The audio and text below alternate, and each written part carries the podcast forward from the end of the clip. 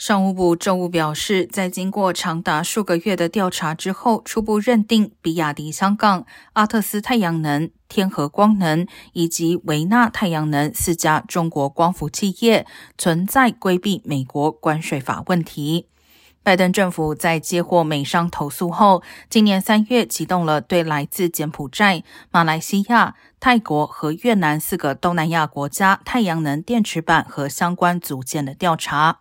据业内人士透露，来自这四个国家的产品几乎占美国光伏市场百分之八十的份额。一些中国公司已将产品经这些国家进行小规模加工，再出口至美国的方式来规避关税。